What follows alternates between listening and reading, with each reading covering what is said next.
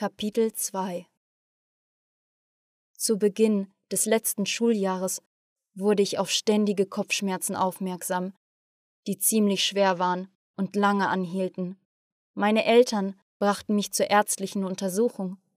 Die Ärzte besprachen die Ergebnisse meistens mit meinen Eltern allein. Dies hatte mich stark beunruhigt. Vage Zweifel fingen nacheinander an, meine Seele zu quälen. Die völlige Ungewissheit war am schlimmsten für mich.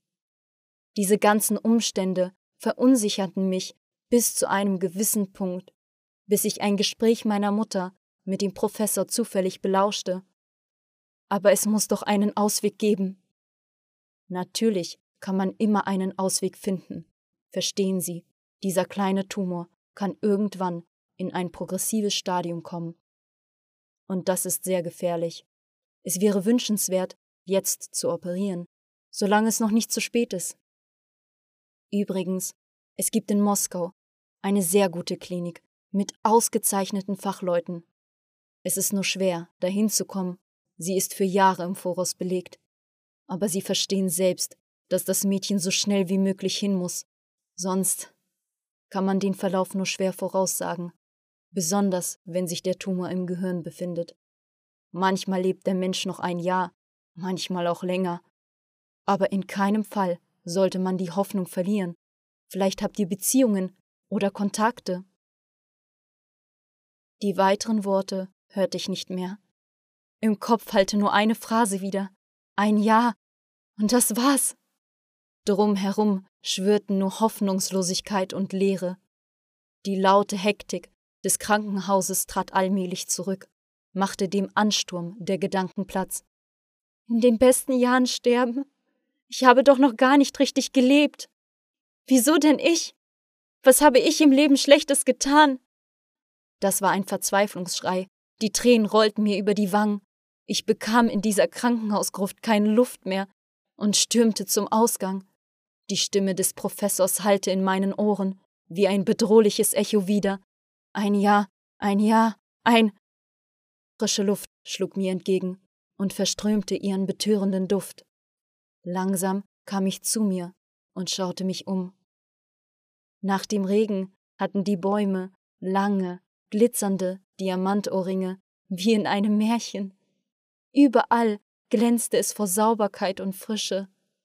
Die Wärme stieg von der Erde auf, bedeckte den Asphalt mit einem leichten Nebel, und die Geschehnisse wirkten auf einmal unwirklich auf mich.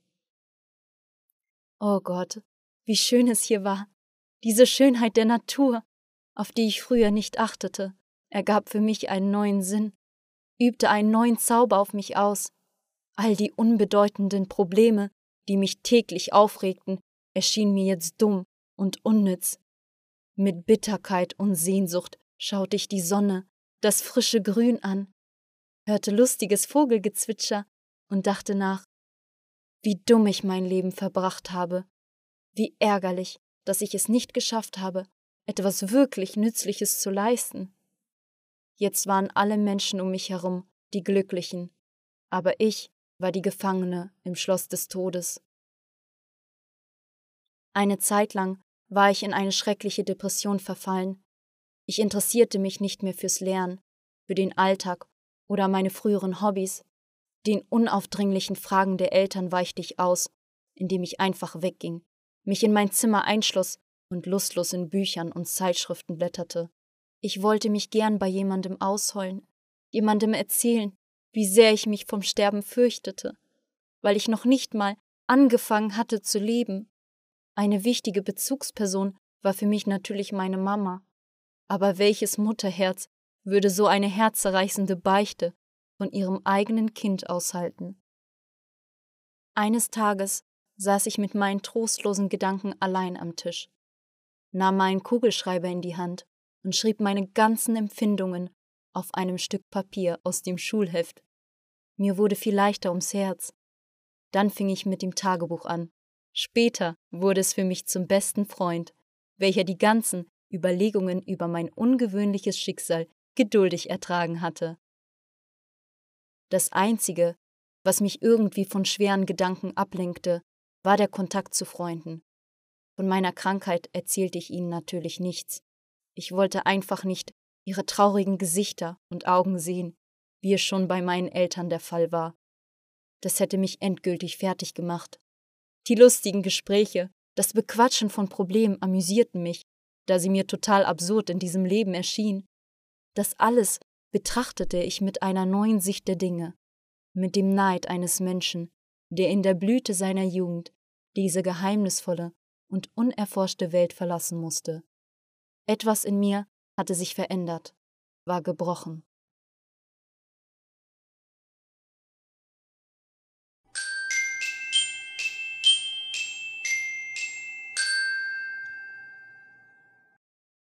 Kapitel 3 Als meine Freunde es doch schafften, mich aus meiner freiwilligen Gefangenschaft ins Kino zu bekommen, stellte ich verwundert fest, dass ich auch bei den Filmen eine ganz andere Wahrnehmung hatte. Damals kam die fernöstliche Kampfkunst erst in Mode. In den neumodischen Cafés wurden die populärsten Actionfilme für einen oder drei Rubel auf Video abgespielt. Die Geschicklichkeit der Sportler, ihre Willensstärke und die ungewöhnlichen Fälle der Selbstheilung machten mich neugierig. Ich wusste, dass alles ein Schauspiel war. Ich wurde den Gedanken nicht los, dass viele Darstellungen auf realen phänomenalen Fakten aus der Geschichte der Menschheit basierten. Dies brachte mich dazu, nach entsprechenden Artikeln, Büchern und Zeitschriften zu suchen. Mein offensichtliches Interesse an diesen Phänomenen steckte auch meine Freunde an, Sie begaben sich eifrig auf die Jagd nach fehlender Literatur. Meine Bewunderung für die außergewöhnlichen Fähigkeiten dieser Menschen, aber auch für ihr tieferes Verständnis dieser Welt, weckten eine innere, verborgene Kraft, der Hoffnung in mir. Es war eine vage Ahnung, dass der Tod meines Körpers nicht auch mein Ende sein wird. Diese Erkenntnis beeindruckte und inspirierte mich so sehr, dass ich nicht nur schnell aus meiner Depression rauskam, sondern sogar einen neuen Geschmack am Leben fand. Mit dem Verstand begriff ich weiterhin den drohenden Tod, da nur wenige den Krebs besiegten. In der neuen Auffassung bedrückte mich diese Formulierung nicht mehr und verursachte keine Angst. Irgendetwas in mir weigerte sich, an das Ende zu glauben. Das Spannendste dabei war, dass ich unbewusst anfing, mich meinen traurigen dunklen Gedanken zu widersetzen. Dieses neue Gefühl brachte mich dazu, mein altes Leben zu überdenken und zu erkennen, wie unnütz ich es verbracht hatte. Ich hatte nichts Schlechtes getan, aber es war offensichtlich, dass ich an jedem Tag, in jeder Stunde, mein Ego, meine Faulheit verteidigt hatte. Ich strebte nicht nach Selbsterkenntnis, sondern nach meinem eigenen Prestige in der Gesellschaft durch dieses Wissen. Kurz gesagt, versteckte sich in meinem ganzen Leben, meinem Lernen, dem Alltag nur ein Gedanke. Ich, ich über mich und ich für mich.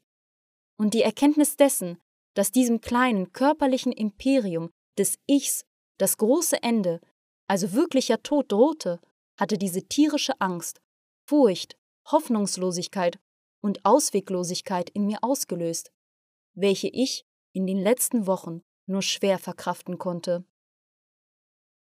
Ich erkannte, dass nicht der Tod, sondern das dumme Warten darauf so schlimm war. In Wirklichkeit erwartet man nicht den physischen Tod, sondern den Zusammenbruch der eigenen egoistischen Welt, in deren Aufbau man sein ganzes Leben investierte. Nach dieser Erkenntnis begriff ich deutlich, dass mein gelebtes Leben und die Dinge, die ich in meinem Leben tat, nur ein kleines Sandhäuschen am Strand darstellten, wo jede Welle alle meine Bemühungen in einer Sekunde komplett zerstören könnte. Und es würde nichts übrig bleiben, nur die Leere, die auch schon vor mir da war. Ich hatte den Eindruck, dass auch die meisten Menschen um mich herum ihre Zeit für Häuser, Schlösser und Paläste aus Sand verschwenden, indem sie diese mal näher und mal weiter vom Strand entfernt sorgfältig bauen. Das Ergebnis bleibt bei allen gleich. Irgendwann wird alles durch die Welle der Zeit zerstört. Es gibt auch Menschen, die sich nur auf dem Land befinden und diese menschliche Illusion entrückt beobachten. Es kann sein, dass sie diese nicht beobachten, sondern in die Ferne auf etwas Ewiges und Unerschütterliches schauen. Es wäre interessant zu wissen, was sie denken, wie ihre innere Welt aussieht. Wenn sie diese Vergänglichkeit verstanden haben, heißt das, dass sie dann etwas wirklich Wichtiges, etwas Wertvolles kennengelernt haben, wofür es sich lohnt zu leben. Diese Fragen fingen an, mich am meisten zu beschäftigen. Ich fand keine Antworten darauf. Dann wandte ich mich an die Buchquellen der Hauptreligion der Menschheit. Die großen Persönlichkeiten wie Buddha, Jesus oder Mohammed waren diejenigen, die bereits vom Strand aus beobachteten. Auf welchem Weg kamen sie dahin? Es steht überall geschrieben, mit Konzentration, Glauben und Gebeten. Aber wie? Die Erklärungen ihrer Nachfolger waren so verwirrend, unverständlich und verschleiert, dass mein Gehirn einfach einschließ, wenn die Augen versuchten, dieselben Zeilen mehrmals zu lesen. Die Lehren dieser Genies der Menschheit waren interessant, aber sie spiegelten nur die allgemein bekannten menschlichen Wahrheiten wider. Wahrscheinlich war der Wissenskern zwischen den Zeilen verborgen. Ich bin ein einfacher Mensch, ich wurde nicht eingeweiht und kam mit meinem Verstand nicht dahinter, obwohl ich tatsächlich eine innere Erregung beim Lesen einiger Zeilen verspürte. Dann tauchte in mir eine neue Frage auf. Warum sind die meisten Menschen auf der Welt gläubig? Wenn sie glauben, dann hoffen sie auf etwas in der Zukunft. In allen Weltreligionen wird über das Leben nach dem Tod geschrieben. Wenn man hinter die Fassade von Legenden und Mythen blickt, dann existiert da vielleicht etwas. Aber was ist es? Wie äußert es sich? Wie manifestiert es sich? Ich hatte versucht, mich in die Fragen der Religion zu vertiefen, aber es verwirrte mich noch mehr. Das Einzige, was mir klar wurde, war die Tatsache, dass alle Weltreligionen etwas gemeinsam haben. Die Kraft des Glaubens, der Menschen selbst und ihr Streben danach, den Gott und sich selbst zu erfahren.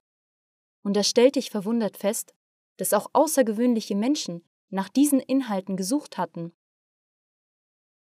Viele von ihnen gehörten keiner Religion an, konnten aber auf ihrem Weg erste reale Erfolge vorweisen.